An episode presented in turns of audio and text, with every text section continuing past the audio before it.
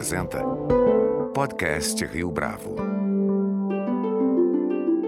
Este é o podcast Rio Bravo e eu sou Fábio Cardoso. Tito Guzmão se define como um apaixonado por finanças e investimentos. A propósito disso, na entrevista que concede ao nosso podcast, Tito, que hoje é CEO da Warren, recupera como sua trajetória foi decisiva para que ele se interessasse por finanças pessoais em particular e pelo mercado financeiro em geral. E a conversa vai além. Tito Guzmão destaca a proposta da Warren, ressaltando que o modelo da gestora tem como compromisso proporcionar ao público as as oportunidades que antes eram exclusivas para determinada faixa dos investidores. E comenta ainda o Fundo ESG de Infraestrutura, parceria entre a Warren e a Rio Bravo. Tito Guzmão, é um prazer tê-lo aqui conosco no podcast Rio Bravo. Muito obrigado pela sua participação. Fala, Fábio. Eu que agradeço o convite. Tito, para nós começarmos, eu gostaria de passar pela sua trajetória. Você se considera um apaixonado por finanças e investimentos. Queria que você contasse para o nosso ouvinte como é que essa relação se estabeleceu inicialmente, como é que você desenvolveu essa afeição por finanças uhum. e investimentos. Eu acho que foi porque quando eu era pequenininho eu não, nunca ganhei mesada dos meus pais. Uh, não que eu precisasse sustentar a família nem nada disso, eu era de uma família de classe média, mas enfim, se eu quisesse comprar chocolate na padaria, eu tinha que lavar pratos, os pratos em casa, ou tinha que cortar grama, lavar o carro do vizinho, enfim, de alguma forma eu tinha que conseguir ganhar meu dinheirinho para comprar o chocolate na padaria. Eu sempre comprava porque eu sou viciado em doce, mas uh, isso desde pequeno, então já me deu um, um respeito com relação a, ao dinheiro. Pô, não surgiu do nada, né? Você precisa trabalhar, você precisa conquistar uh, o dinheiro. E os meus pais me pagavam muito mal, então eu também desde pequeno uh, arrumava outras formas de, de ganhar minha grana. Vendia coisas na escola e tal. E aí, muito cedo, adolescente, eu comecei a, a empreender, comecei a, a ir atrás da, das minhas conquistas. E eu, eu sempre comento que o, o, o, bacana desse início de me dar respeito com relação ao trabalho, com relação ao dinheiro, tem uma frase que eu gosto muito do Mujica, né, ex-presidente do Uruguai, que ele fala que dinheiro é tempo, no final das contas. Então, quando você consome alguma coisa, você não está gastando dinheiro, você de fato está gastando tempo da sua vida que você dedicou no seu trabalho, enfim, que você fez para ganhar aquele aquele dinheiro para daí consumir alguma coisa. Então, não que a, a, gente tenha que ser mão de vaca ou pão duro é, e por aí vai, mas uh, no final das contas, quando a gente está consumindo alguma coisa, a gente não está gastando dinheiro, a gente está gastando tempo. Então, desde pequenininho, eu sempre tive esse respeito com relação ao dinheiro e aí tinha que trabalhar para juntar minha grana e aí de cedo, adolescente, comecei a, a empreender, comecei a gostar do, do game de empreender, né, de, de lidar com todas as áreas, de botar um negócio de, de pé e fui ganhando dinheiro conforme eu empreendia. E aí eu queria investir bem a, o dinheiro que eu ganhava. O banco não me ajudava na época e seguem sem ajudar até hoje, só para dar uma cutucada aqui. E aí era uma época que não existia internet, né? YouTube, essa quantidade de conteúdo, podcasts e quantidade de conteúdo que a gente tem hoje sobre finanças, investimentos e por aí vai. Então eu, eu acabei comprando tudo que era livro que eu imaginava que se tratava de, de investimentos. Meio que virei um, autodidata aí de investimentos. E aí, então, eu acabei virando, inclusive, o nerd pros, dos meus amigos para investimentos. Então, tá lá no jantar com os amigos, no churrasco com os amigos, pô, sobrou uma grana, como é que eu invisto? Fala com aquele nerd que tá lá no canto, no caso eu, que só fala disso, só fala de investimentos. E aí, o que aconteceu é que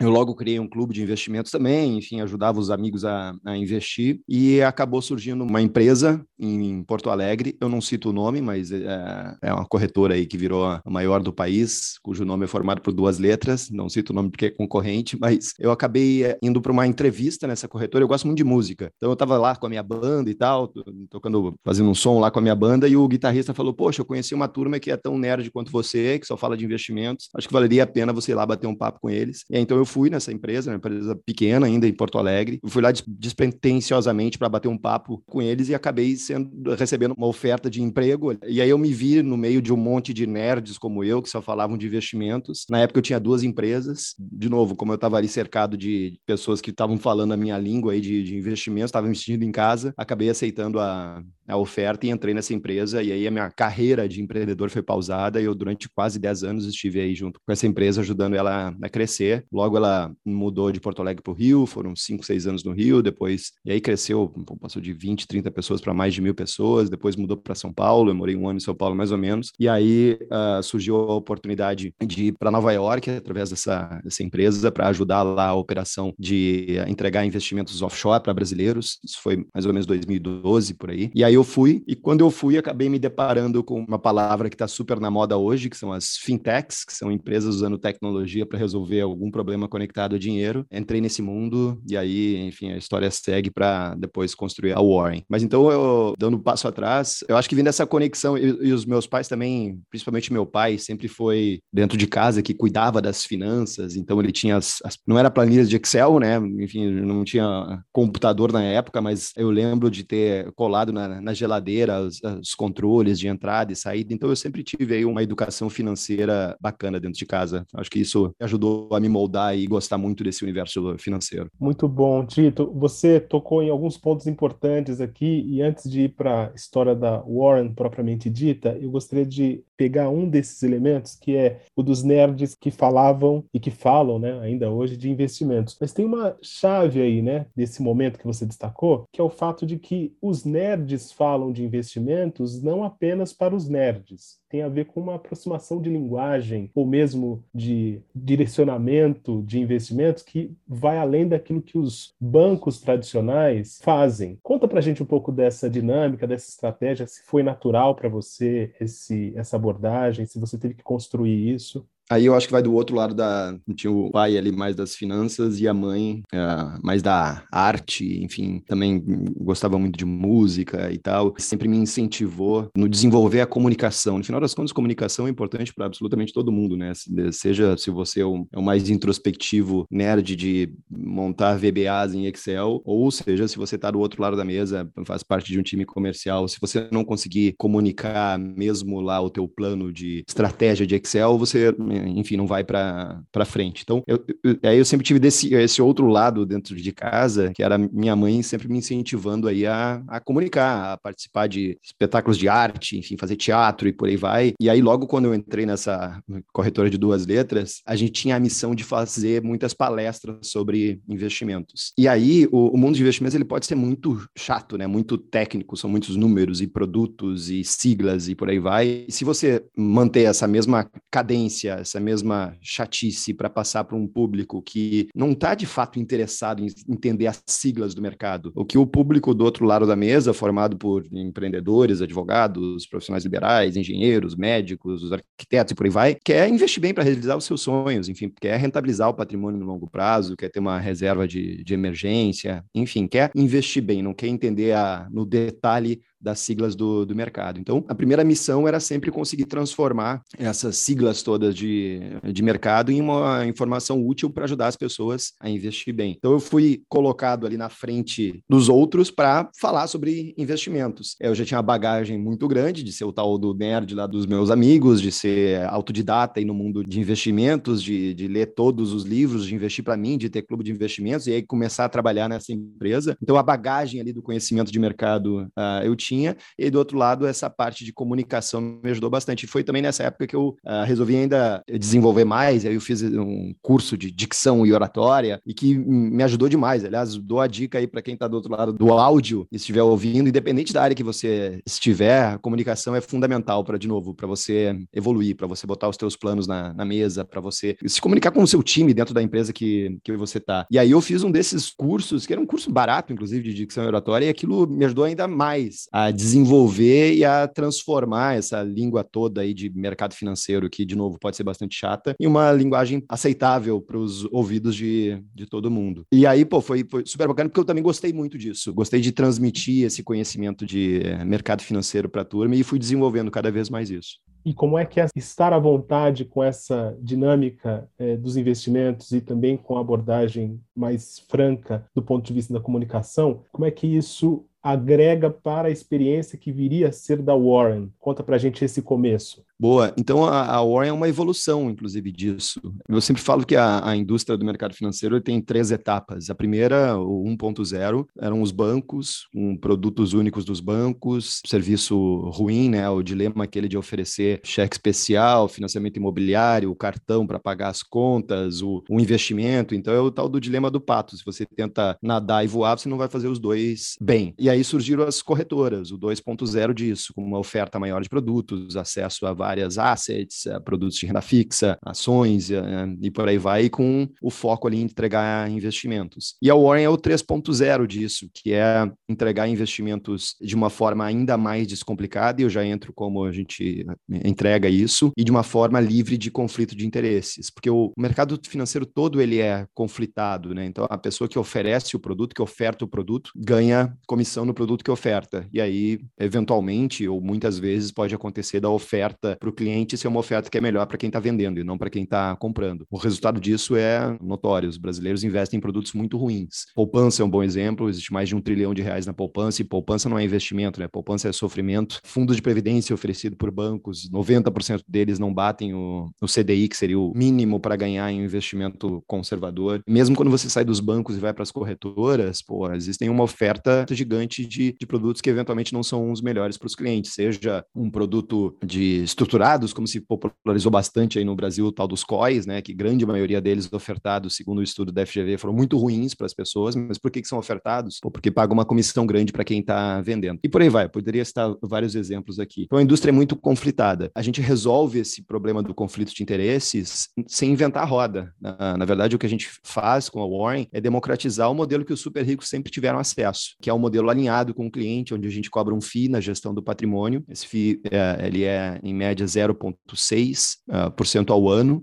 na gestão do patrimônio do, dos clientes, o que dá, via de regra, duas a três vezes mais barato que bancos e corretoras também, mas o nosso argumento não é o mais barato, o nosso argumento é a gente sempre faz o certo para o cliente, então a gente cobra esse FII de forma transparente e as comissões dos produtos voltam todas para o cliente. Então, na hora de selecionar o melhor produto para um objetivo de longo ou de curto prazo, a gente sempre vai selecionar o melhor produto para o cliente. De novo, não estamos inventando a, a roda, é assim que funciona uma casa de wealth management, um fundo exclusivo, os family offices, enfim, os super ricos sempre tiveram acesso a esse modelo alinhado. O que a gente fez foi democratizar para todo mundo. Mas aí, voltando para a tua pergunta da como a gente descomplica, como a gente entrega ainda mais facilidade no mundo de, de investimentos, o que a gente faz na Warren é mudar a tomada de decisão do investidor. Então, quando o investidor entra na plataforma e a tomada de decisão dele normal é qual produto ele vai comprar. Pô, vou comprar o fundo XYZ ou a ação da Petrobras ou o CDB do Banco ABC. E, de novo, é uma, acaba que é uma sopa de letrinhas para a grande maioria das, das pessoas. O que a, o investidor, a tomada de decisão que o investidor tem que ter dentro da plataforma da Warren não é relacionada a produto, e sim objetivos. Para que, que você quer investir? E não que produto você quer investir. Poxa, eu quero investir porque eu quero rentabilizar meu patrimônio no longo prazo. Eu quero investir porque eu quero ter uma reserva de emergência. Eu quero investir porque eu quero mandar os meus filhos para a faculdade. Eu quero fazer um mochilão na Europa. Então é muito mais fácil você encontrar pessoas que têm sonhos do que pessoas que sabem a diferença entre Petro 3 e Petro 4. E aí, esses sonhos, o que a gente faz por, nos bastidores é transformar cada um deles em uma carteira administrada, falando a, forma, a parte técnica, e a gente recheia essas carteiras administradas com aí, os melhores produtos do mercado. Legal, Tito. É, você disse aqui duas frases, no mínimo, polêmicas nessa sua última resposta, e eu tenho certeza de que isso é parte integrante da sua abordagem. Uma delas, poupança não é investimento, é sofrimento. E aí vai de encontro exatamente a estratégia, vamos dizer assim, de uma parcela significativa das pessoas no Brasil que consegue guardar seus recursos. Muita gente ainda coloca dinheiro na poupança. Como é que essas pessoas fazem isso, mesmo sabendo ou mesmo tendo em vista que poupança não é investimento, é sofrimento, utilizando aí as suas palavras? Aí é uma falta de conhecimento sobre mercado financeiro. Na verdade, dando um passo atrás, uh, existe um gap de conhecimento sobre lidar com o dinheiro no, no Brasil, né? Que é a etapa anterior. Então, que bom que tem pessoas que, inclusive, conseguem investir na poupança, né? Estão conseguindo fazer sobrar uh, no mês para investir na poupança. Tem o passo anterior, que é a grande maioria das pessoas não sabe lidar com o dinheiro, né? O dinheiro, eventualmente, é tabu. Eu tenho até algumas explicações filosóficas e algumas matemáticas para isso. Não vou entrar nas filosóficas, porque eventualmente podem ser polêmicas também, mas as matemáticas são: o Brasil sempre foi o país da hiperinflação. Em 1993, antes do Plano Real, a inflação era mais de 2 mil por cento ao ano. Então, você fazer planejamento financeiro, botar lá os, os números numa, numa planilha, pô, era, uma tarefa ingrata. E o Brasil também sempre foi o país da hipertaxa de juros, né? Em 1999 era 40% ao ano a taxa de juros. Agora a taxa de juros voltou aí para o patamar de, de, dois dígitos, né? Tá 13% aqui no Brasil, estava 2% há, há pouco tempo atrás. De novo, fazer, achar bons investimentos, é, selecionar produtos, etc. A gente vive isso nessa geração, a partir do plano real para cá, que a gente tem estabilidade de moeda e por aí vai. Então, essa geração que nasceu aí de 94 para cá é que de fato pode começar a planejar, pode com mais tranquilidade cuidar do dinheiro. Então, a gente tem uma relação recente aí com estabilidade de, de moeda. Então, a primeira etapa, na verdade, é finanças pessoais. É as contas de casa são como as contas de uma empresa, né? Você tem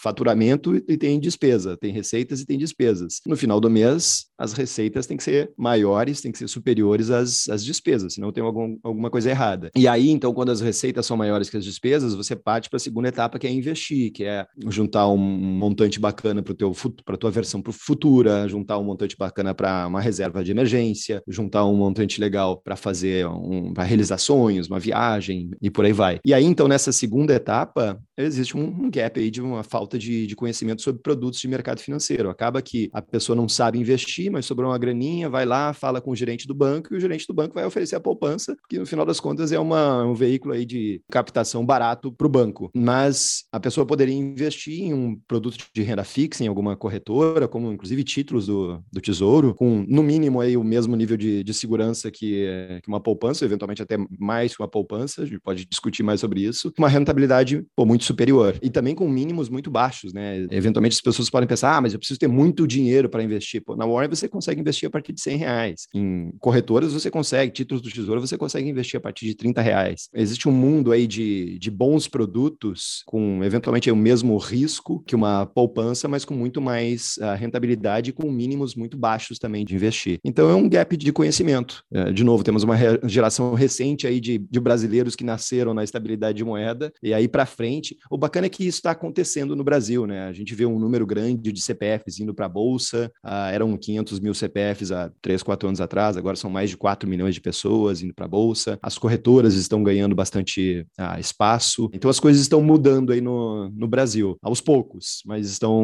mudando. Mas que bom que existem pessoas que conseguem fazer poupar. Agora, a segunda etapa disso é achar melhores produtos de investimento para que a performance seja melhor. Tito, a chegada de muitos CPFs à bolsa, você acaba de falar isso, e que de certa maneira se relaciona com essa mensagem da democratização do conhecimento relacionado às finanças pessoais e aos investimentos. Isso também não tem provocado, por outro lado, certo ruído, porque muitas pessoas acreditam que a forma de fazer dinheiro fácil se conecta com esses investimentos e que, portanto, essa é uma lógica muito mais de curto prazo do que de longo prazo? Isso de alguma forma não te preocupa? Até comecei falando que na minha época não tinha YouTube, não tinham podcasts e etc. E hoje em dia existem os dois lados dessa moeda, né? A hiperinformação faz com que as pessoas aprendam, possam aprender, possam investir bem o dinheiro, mas eventualmente possam cair em algumas armadilhas. Sim, me preocupa. Uh, e não só bolsa, né? Agora existe o tal do Pix, como é que é? Pix pague, ou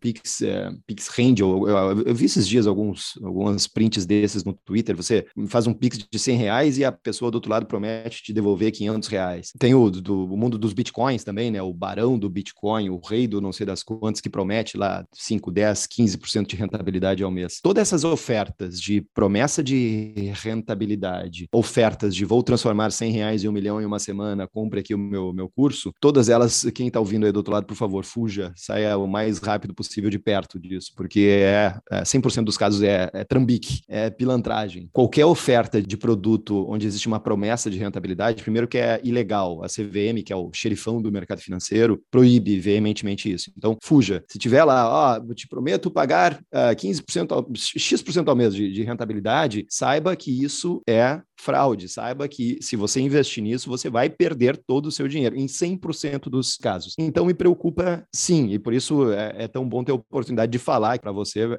Fábio, para mais pessoas no, nos ouvirem. A mensagem que eu falo, uh, eventualmente, é a mensagem mais chata né, no Twitter. A minha mensagem é: fica rico devagarinho, fica rico no longo prazo. Essa é a forma certa de investir. É você construir um portfólio de produtos que estão conectados ao seu objetivo e ao seu perfil de investidor, e no longo prazo você construir isso. Eventualmente, no curto prazo, vai ser um pouco chato, né? Porque do outro lado, se eu estou falando fica rico devagarinho, tem do outro lado ali a pessoa no Twitter falando eu transformo 100 reais em um milhão em uma semana. É óbvio que essa outra oferta é muito mais sexy, né? Muito mais atrativa aos ouvidos do que a, a minha oferta. Mas, infelizmente, a minha é a verdadeira, tá? Adoraria que desse para todo mundo ficar rico, transformar 100 reais em um milhão em uma semana. Todo mundo estaria nas ruas andando de Ferrari e tudo seria as mil maravilhas. Mas, infelizmente, não é possível. Então, nesse fica rico devagarinho, o certo é nessa composição, sim, você investir em boas ações de boas empresas e você pensar no longo prazo disso. Vai colocando um tijolinho por vez. De novo, no curto prazo vai ser um pouco chato, mas daí depois você dá uma olhada aí de longe, aqueles dois, três tijolinhos já viraram um muro, depois você olha de longe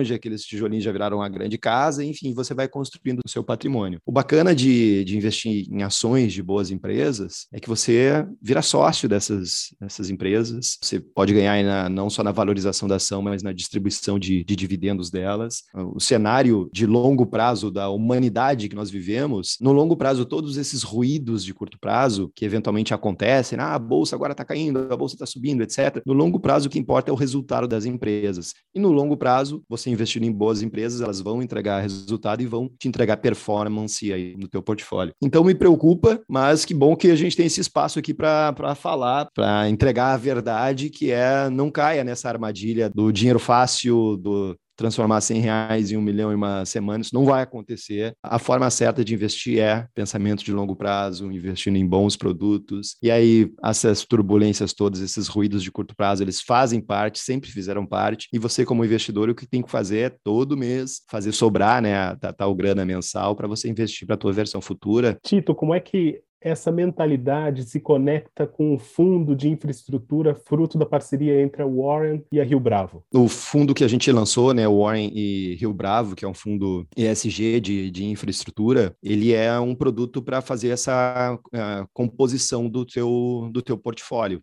uh, com pensamento de longo prazo. Então, na Warren, a gente, como eu mencionei antes, a nossa missão aqui é ajudar as pessoas a investir bem, atingir os sonhos delas, seja de curto prazo, como ter uma reserva de emergência, como de longo prazo, de rentabilização de patrimônio, para você construir aí o teu colchão de segurança para a tua versão futura. E aí, na, na construção do forma chique de falar do asset allocation, né, da seleção aí dos melhores produtos para essas carteiras, pô, a gente ficou muito feliz de fazer essa parceria com a Rio Bravo, de botar de pé um fundo de de, infra que uh, ajuda nessa composição dessas carteiras para trazer performance alinhada, obviamente, ao perfil do, do investidor e ao objetivo do investidor. Essa parceria também mira essa audiência, ou melhor dizendo, esse público que pode investir não necessariamente utilizando, precisando, aliás, de muitos recursos. É isso? Sim, sim, sem dúvida. Como eu mencionei antes, você pode começar a investir na Warren a partir de 100 reais. E a minha missão do produto que a gente botou de pé com a Rio Bravo é isso, é democratizar. Na sua composição de carteira, vai ter o, o produto, que é o código é RBIF11, vai ter na composição de, de carteira, se fizer sentido de novo para o teu perfil e para o teu objetivo. E a missão é democratizar. A gente não quer entregar produtos, apesar que a gente tem dentro da Warren segmentos para atender alta renda, enfim, mais de 20 milhões, milhões, mais de 100 milhões, mas a nossa missão aqui é encantar todos os investidores com a melhor experiência de investimentos e você pode começar a investir na Warren com 100 reais. Uma última pergunta, Tito. Diante do cenário econômico não só brasileiro, mas global, os próximos seis meses representam desafio ou mais oportunidade para o mercado financeiro? Minha resposta honesta é: para quem está investindo para o longo prazo, pouco importa. O, o mundo sempre passou está passando e sempre vai passar pelos ciclos econômicos que são naturais, que são ciclos de representados na bolsa por duas palavras que são euforia e pânico. No ciclo de euforia está tudo lindo, maravilhoso, os valuations são exorbitantes, pagam-se múltiplos muito mais caros por empresas, existe um arco-íris no final do túnel, enfim, vai ser, vai ser tudo sempre lindo, as manchetes nos jornais são sempre maravilhosas. E aí depois o mercado entra naquele momento de contração e passa para um momento da segunda palavra que é pânico, onde os preços estão descontados, está tudo muito barato, e aí as manchetes são: não, vamos viver nas trevas, agora são dois anos de pânico e por aí vai. Sempre foi assim, está sendo agora, e de novo, sempre vai ser. O que, que o investidor tem que fazer? O investidor não vai acertar o fundo da bolsa, comprar os produtos lá na mínima, assim como não vai acertar o topo da, da bolsa. Ninguém, nem a talvez a mãe de Ná conseguisse. Mas o que o investidor tem que fazer construir o seu plano. A gente tem que ter pelo menos dois planos: o de curto prazo, que é a reserva reserva de emergência, com ativos investidos em ativos onde você possa resgatar a qualquer momento, 100% de renda fixa, entrando no detalhe técnico aqui, pós-fixados, né, para ter, enfim, menos volatilidade e tal. E o segundo plano é o teu plano de longo prazo, para a tua versão futura. E aí, nesse plano de longo prazo, essa carteira tem que ser construída com produtos, de novo, conectados ao teu perfil e diversificados, o que você tem que fazer é faça chuva ou faça sol, você tem que, como lá nas contas da empresa, fez sobrar no mês, você tem que investir nessa carteira para a tua versão futura. Ah, mas Tito, estão dizendo que a gente vai passar agora por seis meses de, de retração, porque a inflação no mundo, não sei das quantas, pouco importa. Tá fazendo chuva, vai lá, investe nessa carteira de longo prazo. Ah, Tito, mas agora as manchetes nas revistas são a bolsa não para de subir, e o que, que eu faço? Os preços não estão caros? Pode ser que estejam, mas você não vai saber de novo aí o, o topo faça chuva, faça sol, invista. Então, poderia dizer sim que é um momento de oportunidade e no final das contas é, porque os ativos estão mais baratos, né? E a conexão que o investidor faz com a bolsa é curiosa, porque com a bolsa e, produtos de fundos e por aí vai, ela é sempre oposta à forma como a gente consome um produto em uma loja, né? Se você vai no shopping e o produto está em liquidação, ó, aqui é loja, assim, é, produtos a 50% do preço, desconto de 50%. Opa, que oportunidade, vou lá e vou comprar, tem meia lá que era vendida a 50 50 reais, agora está sendo vendida a 25 reais. Opa, vou encher aqui o, a cestinha de meias. Quando é mercado financeiro, poxa, a bolsa está descontada, os preços caíram 30%. Ah, o investidor, ao invés de aproveitar essa oportunidade para investir mais, até o que acaba acontecendo, e a gente vê isso no resultado de alguns fundos, é o investidor resgata com medo do que do que está acontecendo. Não, meu Deus, está barato demais, ao invés de comprar, eu vou resgatar. E aí acaba resgatando produtos descontados. O que, que deveria ser feito? São momentos para a gente aproveitar de novo e, e, com o nosso pensamento de longo prazo, investir. Mas eu insisto aqui na minha frase: faça chuva ou faça sol. Esse momento agora é de oportunidade, os preços estão mais descontados. Se sobrou mais um, um dinheirinho, aí aproveite. Mas logo a bolsa vai entrar na sua toada, a bolsa e os produtos todos vão entrar na sua toada de animação e de euforia. Não fique na dúvida também se tem que investir ou não tem que investir. Continue investindo para essa missão aí de longo prazo de construir um patrimônio bacana para sua versão futura. Tito Guzmão, foi um prazer tê-lo aqui conosco no podcast Rio Bravo. Muito obrigado pela sua entrevista. Valeu, Fábio. Foi um prazer. Obrigadão pelo convite. Tchau, tchau, pessoal. Este foi mais um podcast Rio Bravo. Você pode comentar essa entrevista no nosso perfil do Twitter, arroba podcast Rio Bravo, ou no Facebook da Rio Bravo. A nossa lista completa de entrevistas está disponível no Apple Podcasts, no Deezer, no Google Podcasts, no SoundCloud e no Spotify. E no aplicativo O Guia Financeiro, além dos nossos podcasts, você encontra muito mais conteúdo sobre o mundo da economia em diversos formatos.